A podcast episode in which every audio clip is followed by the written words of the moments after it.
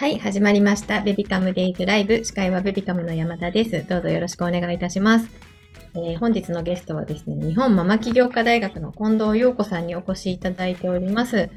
ひね、ご質問等ある方はチャットに入れていただければなと思っておりますので、よろしくお願いいたします。有意義な時間の使い方というのをちょっとテーマに、おうち企業、おうち企業って起業するの企業ですね。おうち企業についていろいろお伺いしていこうと思っております。はい。そして、えっ、とですね、来週からですね、6月からですね、ベビカムデイズの内容がちょっと変わります。えっ、と、今月曜日から木曜日まで、えっ、と、ズームを使ったライブをやっておりますが、えっ、と、ライブが月曜日と火曜日になりまして、で、水曜日から金曜日がラジオをお届けするというようなことで、ちょっと変更させていただこうと思っております。えそこで、えっ、と、ただいまラジオでのご質問というのをね、募集しております。えっ、とですね、チャットに貼らせていただきますが、えー性教育おかみとして各種メディアでもおなじみの助産師桜井優子さんに性教育に関する疑問などがあればぜひ入れていただきたいなと思っております。そしてですね、マツコの知らない世界などでご出演経験もある町読み絵本講師の内田早苗さんに、えー絵本の読み聞かせ、選び方など聞いていこうと思っておりますので、こちらのご質問がある方は、えーぜひ、こちらの URL からお願いいたします。桜井さんと内田さんの、えー、とご質問、相談、お悩み、何でも構いません。一言メッセージでも大丈夫です。はい。ぜひ、えっ、と、添付の URL から、えー入れていただければと思います。よろしくお願いいたします。はい。あ、待って、長熊さん、おめでとうございます。ちょっと待って。昨日無事に第二子出産しました。妊娠中は温かなお心遣いをありがとうございますということですが、長熊さんおめでとうございます。すごい。昨日出産されたんですね。わあ、本当におめでとうございます。男の子かな女の子かなもしよろしければどちらか教えてください。素晴らしい、嬉しい。ありがとうございます。あ、そしてゆいさんちの赤ちゃんが、なんかちっちゃい生まれたてみたいな 感じですけど、めちゃくちゃ可愛いですね。ゆいさん、ありがとうございます。癒されます。ね、リサさんもお顔出しされてありがとうございます。いや、皆さん嬉しいです。ありがとうございます。ねあ、女の子。上のお子さんね、男の子なので、女の子と男の子ですね。長熊さん。おめでとうございます。すごい。勝手になんかおばあちゃんの気持ちでいますよ、私。長熊さんのお家の。はい。すごい嬉しい。ありがとうございます。ご報告を。ね、よかったですね。無事にご出産されたということで。いや、本当に嬉しいですね。ね。そして、ゆいさんちの赤ちゃんがめちゃくちゃ可愛すぎるっていう。本当に癒されます。はい。というわけでね、今日は、えー、とゲストに日本ママ起業家大学の近藤陽子さんにお越しいただいておりますので、ぜひぜひご質問等ある方は、えーチャットに入れていただきたいと思います。よろしくお願いいたします。あ、ね、おめでとうございますって皆さんがチャット欄に入れてくださっている。ね、陽子さんも、まきさんも、まきさん、あ、ななさんも、ね、ご出産おめでとう。あ、そうですよね。お疲れ様でしたっていう、ナナさんからコメント入っておりますが、本当ですね。お疲れ様でしたですね。うんうんうん。私、ありがとうございます。では、そろそろ始めようかなと思います。はい、えー本日もね、お昼時ということで、えー皆さんでね、乾杯したいと思います。えー、ようこさん、お顔出しをできますでしょうか？あ、ようこさんよろしくお願いいたします。お願いします。はい、お願いします。では、まずね、えっ、と、乾杯をさせていただこうと思いますが、日々家事、育児、お疲れ様ですの意味を込めて、グッディーの掛け声でいきたいと思いますので、できる方ぜひぜひ、あ、カメラオンにしていただいてって言ったら皆さんが顔を出してくださって可愛すぎて嬉しい。はい、ありがとうございます。はい、では皆さんで行きましょう。行きます。グッディー。グッディー。あーありがとうございます。ちょっと待って、この赤ちゃんのオンパレードが、もう可愛すぎて、ゆいさん、ノイノイさん。えー、あ、中かわ藤さん、おめでとうございます。すずさん、とんママさん、嬉しい。すごい。ありがとうございます、皆さん。本当にお疲れ様です。ね。いやもう赤ちゃん育ててるだけでもお疲れ様ですよ、皆さん。本当にね、素敵。ありがとうございます。では、えー本日のゲスト、ようこさんにね、まずはちょっと自己紹介からあ、自己紹介をいただきつつですね。今日はね、えっ、と、おうち企業、おうちの企業って起業するの企業なんですけど、おうち企業についていろいろお話を伺っていきたいなと思っているので、えっ、と、今日スライドをね、ご用意いただいているっていうことなので、ちょっとそちらご紹介いただきながら、えっ、と、いろいろお話を伺っていきますので、合間にね、なんか質問とかあれば、ぜひ皆さんもチャットに入れていただければなと思いますので、よろしくお願いいたします。では早速、ようこさんお願いいたします。はい、よろしくお願いします。じゃあちょっとあの資料も共有しながらいきたいと思います。はい、えー、今日今だからこその有意義な時間の使い方、幸せで持続可能なおうち企業というね、まあ一つの生き方について、えー、皆さんにと一緒に考えていきたいなと思って。どうで今日あの皆さんがあのご参加くださったこう、きっかけというか、どんなことに興味を持ってくださったのか、こういうこと聞きたいとか、今実はちょっとこういうこと興味があるんだとか、やっているんだ、なんていうことがあれば、ぜひ遠慮なくチャットに書き込んでいただきたいなと思います。いいすはい。まあ、企業のイメージもね、ちょっとハードル高いなとか、いやいや、私なんかとか、まあ、いろんな、あの、思いがあると思うので、えー、ぜひですね、皆さんから、はい、ざっくばらんにコメントを寄せていただきたいなと思ってます。まずどうですかね？あの、企業に対するイメージってどんなイメージをお持ちですか？うんうんうん。うん。皆さん教えていただきたいです。ね、私にはもうね、ハードルが高い。でも企業なんてもうめっそうもございませんみたいな感じですね。ねえ、うんっていう方もいらっしゃるかもしれないし、あとは幸せ。皆さんにとっての幸せってどういうものでしょうか？まあ人によってはね、えー、大好きな海外旅行に行くことかもしれないし、お金をたくさん稼ぐこと、持っていることかもしれないし、やっぱり家族との時間っていうふうに思う方もいらっしゃるかもしれない。あるいは何か自分の好きなことで小さなお店を持ちたいなとかね、なんか密かに思ってることがあると思うんですが、皆さんにとっての幸せ、幸せの形、どんなものか、ちょっとね、心の中でもいいです。あの、イメージしながら、え進めていきたいと思ってます。えー、改めまして、私、日本ママ起業家大学学長の近藤陽子と申します。あの、ベビカムさんのインスタライブでは何度か、はい、あの、すっぴんで登場したとかね、いろいろありましたけど。そうですね。そう。伝説の。伝説の、はい、なんか、あの、ママ大生が繋がらないっていうことで、急遽車の中から えー、もうちょっとね、集体を晒しながら出たっていうこともありました。はい。えー、今映っているのが、えー、娘、カレンです。まあ、これもうだいぶ前の写真なので、今はあの高校1年生なので、えーまあ、まさにこう反抗期 VS 更年期というね、えー、日々が繰り広げられているということです。あの、私たち日本ママ起業家大学というのは、まあ、こういうコンセプトでずっとやってるんですね。稼げなくては起業家とは言えない。稼げるだけではママ起業家ではない。まあもちろんお仕事なのでお金を稼いでいくっていうことは大事なことなんですけれども、それだけではなくって自分にとって大事なもの。例えば、えー、子育て、家族、ね、えー、家事とか、自分の趣味とか、いろんなことあると思うんですが、まあそういったことをないがしろにするのではなくって、全部一緒くたにしながら確立していこう、自分のサイズで、というような、えー、企業を目指して2013年からやってます。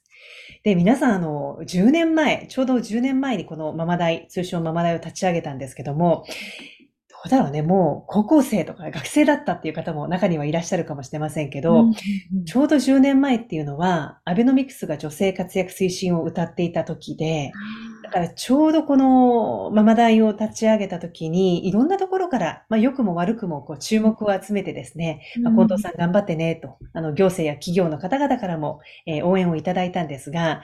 でも、その言葉の最後に必ず言われたのが、とはいえね、年商何億とかの起業家を輩出しないと、そんなのままごとだからとか、何かをやるときには、家庭とか子育て、これちょっと犠牲にしないと、ことは起こせないんだよっていうふうに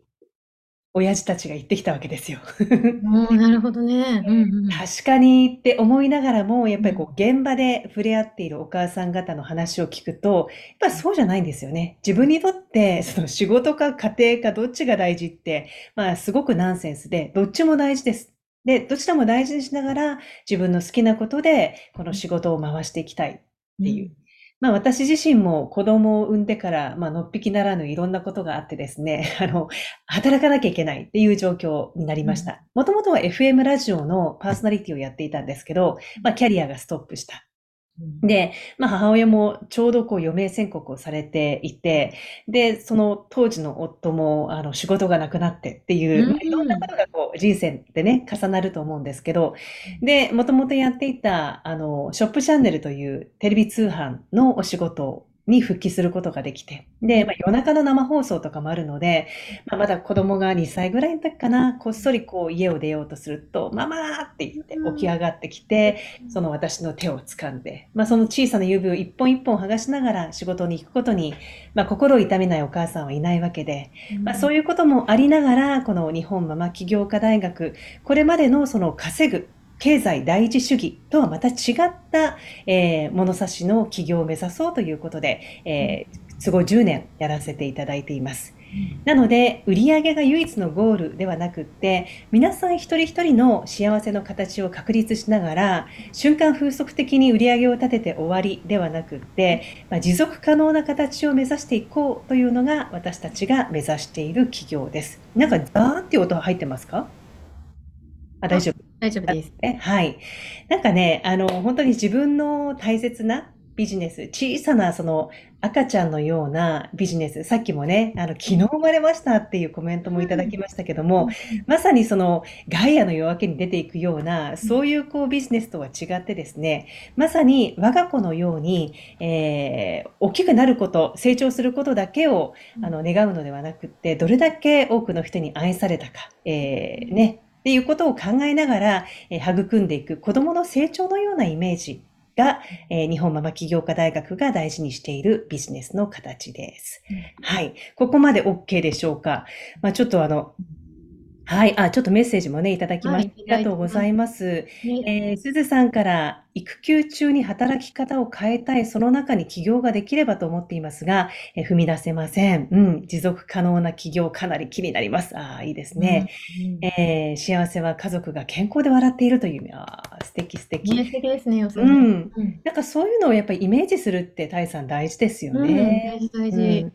しかも、こううん誰かが作った、うんあの、誰かが決めた幸せの形じゃなくて、自分が納得する幸せの形。うんこれがとても重要だと。はい。えー、ナナさん、起業するにはまず資本ってイメージです。小さなお店でも開業するのにどれくらい必要なのかなと、全く未知の世界楽しみです。まあ、これも時間があればいろいろお話できるんですけど、今、あの、国も、あの、こういった起業をサポートしているので、補助金とか助成金とかもいろいろあるんですよ。あの、そういったものをこう活用しながら小さく産んで、えー育んでいくっていう。まあ、うちの娘はめっちゃでっかく4000超えで生まれてきたんですけども、あの、はい。小さく産んで、丁寧に育んでいくっていうことが大事かなと。で、もう一つのキーワードとして、えー幸せということなんですけど、なかなかその今、幸せって言っても、いろんな情報が SNS からシャワーのように流れてきて、で、その幸せバイアスの中で、もしかすると不幸を感じている方もいらっしゃるかもしれないですけども、えー2015年と17年2回にわたって、うちの卒業生が北欧ツアーコーディネーターをやっていたので、フィンランドに子供たちを連れて一緒に企画して、えーフィンランド、デンマーク行ってきました。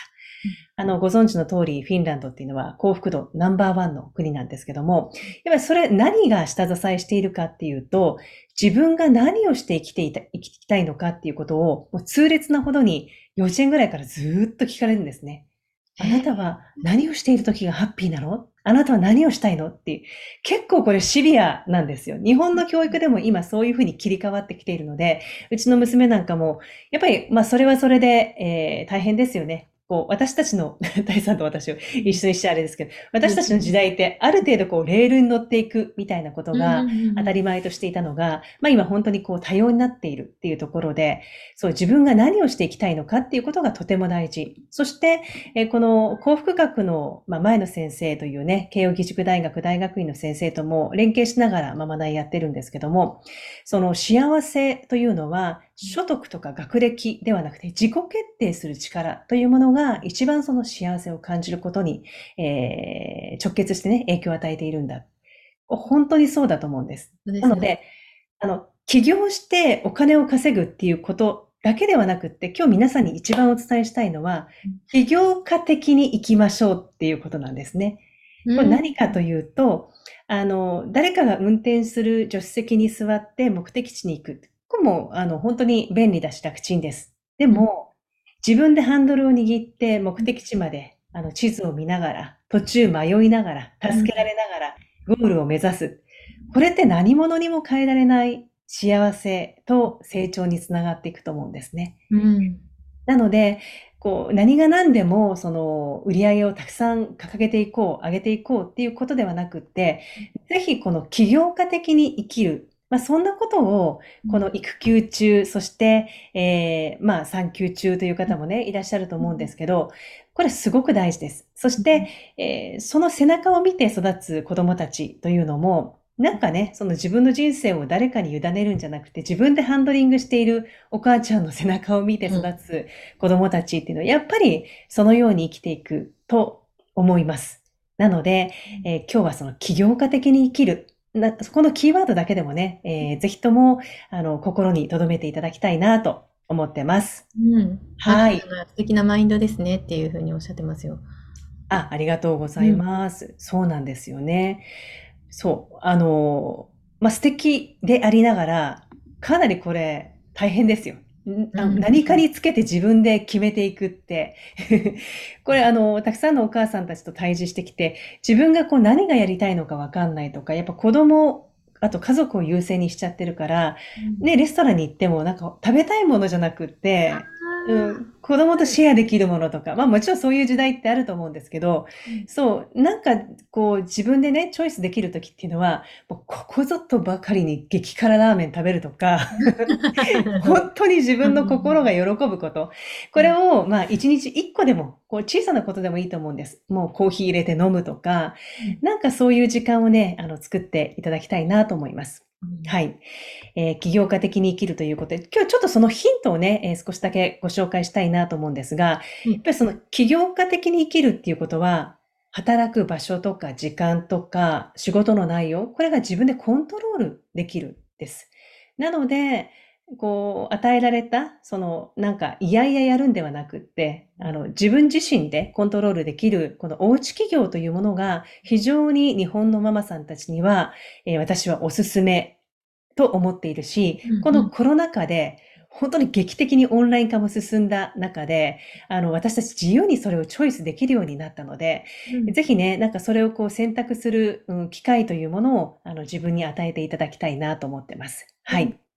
で、3つのポイントがあります。1、半径5メートルのお困りごとを解決。まあ、こういうことからスタートしていきましょう。うん、そして自分のビジネスの規模感を自分でコントロールしていく。そして、え全員をお客にしようとしないということなんですけど、あのなんかね、アフリカにいるこう困った人たちを解決する、ね、社会問題を解決する。これももちろん素晴らしいことなんですけれども、何かその半径5メートルの困ったとか、もっとこうなったらいいなっていうこと、まあ、これをこう解決したいなっていう気持ちが、皆さんの小さな企業の第一歩だと思います。えー、卒業生なんですけども、小川和歌子さんという方、彼女は生後4ヶ月の赤ちゃんを授乳しながら、ママ大の体験教室に来てくださいました。うん。で、和歌子さん何やりたいんですかって言ったら、キーワードが2つ。盆栽と英語っていうのが出てきたんですね。もともと彼女は、あの、佐賀県の、あの、有田焼の窯元で生まれて、で、和文化に触れていたんですけど、それが嫌で海外に飛び出しました。で、英語を習得して戻ってきて結婚した人が、なぜか会社員を辞めて盆栽職人になるっていう、まあそういうことがあったんですね。で、世の中には、その、たくさんの盆栽を育てていたけれども、亡くなってしまって行き場を失うっていう、まあそういう、まあ、ちっちゃなこう社会問題があって、まあ、そういったものをお譲りいただいて、リメイクして、えー、リユースする。えー、レンタルするという盆栽のサブスクリプションサービスというものを一緒に考えて作りました。はい。まあ、こんな風に本当にこう身近なところからスタートすることができて、えー、今、小川和子さん、この盆栽の、えー、レンタルサービス、ホテルとかレストランに、えー、展開をしていて、もともと埼玉県に住んでいたんですが、えご夫婦揃って大好きな糸島に移住して、そこで自由に、旦那さんも脱サラをしてですね、あの、第2子をはい。この前ご出産して、幸せ度120%で生きてます、なんていうふうに、えーこんなメッセージもいただきました。まあ他にもあの、ガールスカートをずっとやっていてキャンプが好きということから、これ後ろにあるこの木のテントというかうんうんうんお家、まあ、彼女がデザインしているんですけど、こういったあの、キャンモックというね、えー事業を起こして、今はあの、テレビの撮影とか、えー雑誌とか、えーイベントスペースなどで、こういったキャンプのディスプレイを作って、まあ大人気の、あの、インスタグラムとかでも、あの、検索していただくと出てきます。三沢まみさんという方とか、ちょっとトントントンといきますね。この方は着付け師なんですけれども、あの、障害を持っていて、晴れ着が着れないね、お母様から譲り受けた晴れ着、まあ、その一緒に一回のそういった機会をサポートしていこうということで、えー着付けをして写真を撮る着物セラピーというような、えー事業で、えー起業をされました。あと彼女はもともと看護師さん、今も看護師さんなんですけども、血管寿命が健康寿命に直結しているということから、あの、オイルの質が、えーうんこの血管寿命に直結しているという。で、オメガ3を啓蒙するあのお仕事で起業しました。うん。まあ、こういうのもいろんなことをこうヒアリングしながら、もうこっちで行こうっていうことを、あの、一緒に考えていくんですけど、大塚聡子さんという方なんですが、より彼女のそのブランディングね、えー認知をしていくために名前も変えまして、オメガ聡子っていう名前で、えー今やってます。いいですねもう本も3、4冊、はい、出されてますね。こんな感じで、なんかすごく、こうね、社会課題を解決していくとか、儲かるからこの IT 事業をやっていこうということではなくって、自分の身近にあるお困りごととか、もうちょっとこうなったらいいなっていうところから想起して、それを小さなビジネスにして、えー丁寧に丁寧に育んでいくということをやってます。そしてもう一つのポイントだけお話ししますね。えー自分のビジネスのサイズと規模感をコントロールしていくというので、ママダイの中ではこういったオリジナルの SDH システムというのがあります。いや、なんてことはない。その収入にどれだけお客さんが必要か、SDH というものなんですけど、これ Excel のシートになってます。で、まあ、これまでの従来のビジネスだと、売上は右肩上がりでなければいけないというようなイメージだったと思うんですが、もう収入を、月収をフィックスしちゃうんですね。確定しちゃうんです。で、これは人によって10万円って人もいれば、30万円って人もいれば、100万円っていう人もいて、それ、れはこう誰かと比べるものではなくって自分で決めるんですね。で、あと、客単価1個あたりの値段と、あと何件売れたかというので、その月の売り上げが決まっていくんですが、特筆すべきはその下のポイントで、週休何日欲しいですか？とか、朝食の準備、食事、片付けにかかる時間、子供のお迎えや買い物にかかる時間、夕飯の準備、食事、片付けにかかる時間は、というのを入力してエンターキーを押すと、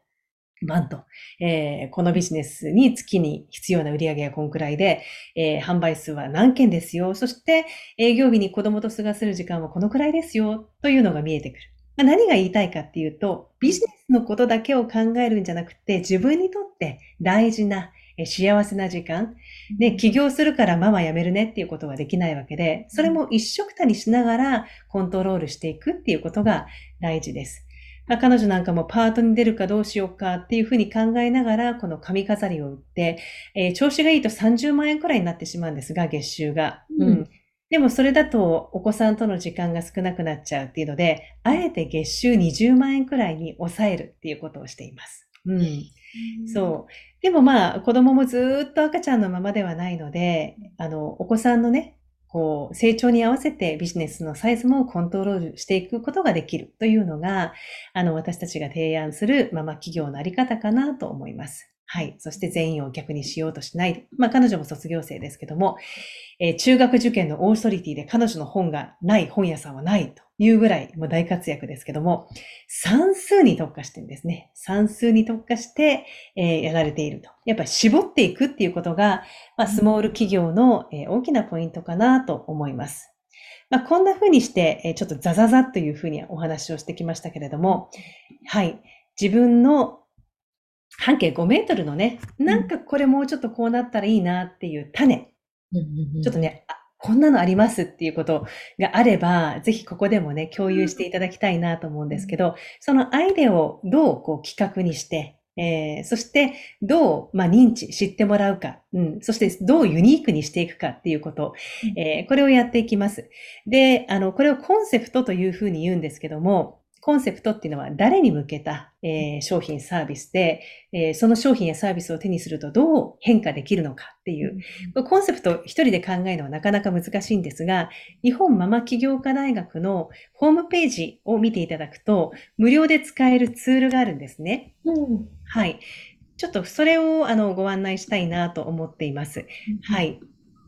で、あの、全くお金もかからないので、まずこれを使っていただくと、いろんな質問にあの答えていただくんですね。これがママ大の日本ママ起業家大学で検索をしていただくと。で、この無料ツールというところに ABCC システムというのがあるので、ここに登録をしていただくと、いろんな質問が来ます。で、答えていただいて送信ボタンを押すと、まるで未来からのラブレターが 送られてくるかのように、おーいいですね。皆さんのこのアイデアがこう企画になって帰ってくるっていう。で、そこでもやもやってすると、あ、ちょっとまだシャープじゃないんだなっていうことも見えるので、あの、客観性を持って知るっていうところでは、あの、なかなか、はい、お役に立つことができるんじゃないかなと思うので、ぜひ、あの、ABCC システムも活用してみてください。あ、ありがとうございます。はい。URL 貼っているので、ここからね、ぜひ行っていただきたいなと思います。はい。あ、いろいろ質問もいただいてますねう。こん、うん。おうち企業というのは SNS 企業ということでしょうかっていうことなん。ですけど、SNS 苦手な人たちもたくさん。いると思う。そうです特にねそうですよね。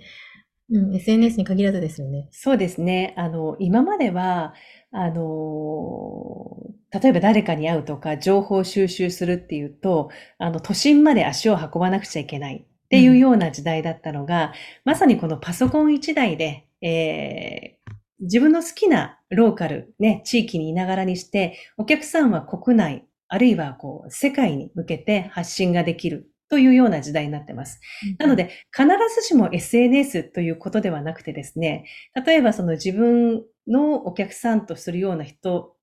がいるコミュニティに直接アプローチをして、まあそこであの何か認知をしていくっていうこともありますし、でもこのオンラインとリアル、ハイブリッドで、えーお仕事ができるようになったっていうことは、すごいこれ画期的なことなんですよね。うんで、子供が途中帰ってきて一緒におやつ食べて、またあのミーティングに戻るなんていうようなことができるようになっていて、またこのハイブリッドをどのようにやっていくかなんていうの話も、また機会があれば、うんあの、ぜひ、はい、ちょっと今日時間の関係でお話できませんが、はい、いろいろやり方はあります。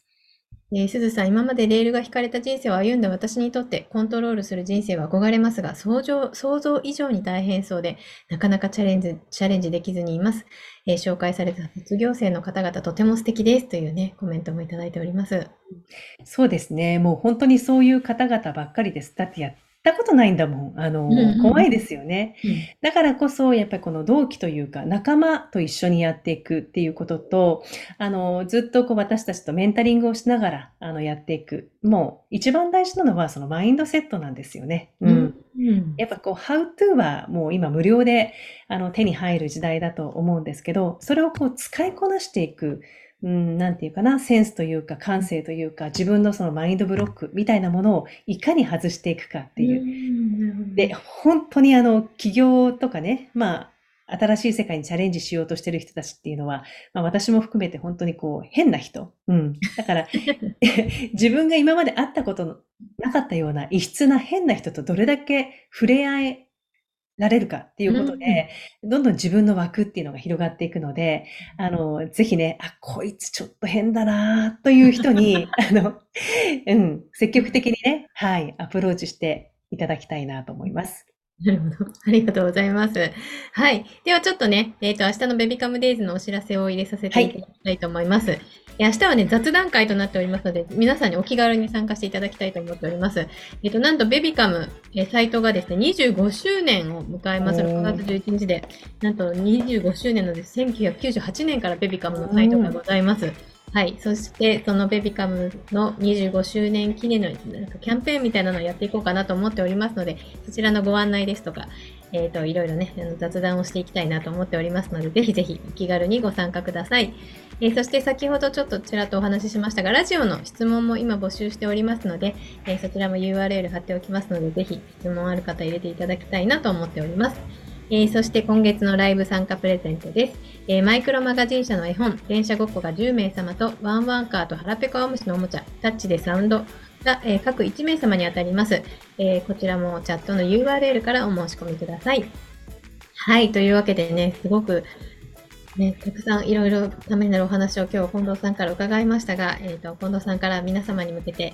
メッセージをお願いいたします。はい。ね、皆さんいかがだったでしょうか？かなり駆け足でお話をしてきたんですけども、あの、一度限りの人生です。なので、えー誰かにね、自分のそのハンドルを委ねるのではなくて、自分でハンドルを握って、ちょっと景色を堪能しながら、途中失敗しながらも、武勇伝たくさん作って、うんはい。えーぜひ愛おしい自分の人生をね、一緒に育んでいきたいなと思っています。はい。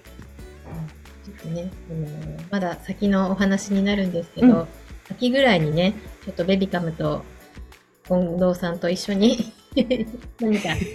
する予定です。何かする何。かする予定。まあ、おうち企業のね、はい。そうですね。気軽にあのトライできるような、まず海のものとも山のものともね、わからないものを 急にバーンとはできないと思うので、ぜひちょっとこうトレーニングしながら、うん、起業家的に生きるって何なんだろうとか、その変な人にどうやったら出会えるんだろうかみたいなこととか、うん、なんかそういうことがね、あの体験できる場所をちょっとね、うんタイさんに考えてるんですね。書いているので、はい。随時あの皆様にご報告していきますので、はい。ぜひちょっと興味を持っていただける方はチェックしていただきたいなというふうに思っております。ね、体験会みたいなのもね、なんか開いていければなと思います。6月のちょっと後半ぐらいから、うんうんあの体験会やっていきますので、えーぜひまたご案内します。ぜひぜひよろしくお願いいたします。はい。では、えっ、と、最後にもう一回あれですね、先ほどの、えっ、と、URL 貼らせていただきますね。日本ママ起業家大学ホームページ URL と、すいません。はい。こちらになりますので、はい。ぜひぜひチェックしてみてくださいあ。りがとうございます。はい。では、えー今日はこの辺で終了したいと思います、えー今日も皆さんリフレッシュしていただけましたでしょうか？あ、ミカさんが ありがとうございました。いつもうなたれも楽しみにしていますというね。うなたれは、あの、ここの媒体なんぜひぜひですけど。、はい。あの、継ぎ足すほどに味になるカレー応援マガジン。カレーって言っても、エイジングの方なんですけども、カレー応援マガジン、うなたれというメディアをやっております。あの、結構過激ですけども、よかったら、はい。見てみてくださいいはい。私も、本当によく読んでます。ぜひチェックしてみてください。はい。はい。ありがとうございます。はい。では、えー子育てを話そう、楽しもう、分かち合おう、ベビカムデイズライブでした。本日もありがとうございました。あありがとうございますりが。とうございます。ありがとうございました。ありがとうございます。ありがとうございます。かわいい。手振ってる。のいおーい。のいさん。かわいいですね。うん、癒されますね。癒されますよ、本当に皆さ。うんん。あ、ナナさん、日々時間ばかりに追われる私に突き刺さりまくりました。まずは自分と向き合うことから始めてみようと思います。ありがとうございました。うん。一日一つでもいいから自分にご褒美をぜひね、はい、あげてください。頑張ってるから、みんな本当に。本当に子育てしてるだけで本当に頑張ってる。ありがとうございます。あ、ようこさんありがとうございます。はい。あ、ね、あの、あ、うんそうそう、メルマガとか、あとうん体験教室も、うん、6月からやりますので、よかったら、ありがとうございます。はい。では、こちらで終了したいと思います。あはい、りがとうございました。あありがとうございましたりがとうご。ざいます。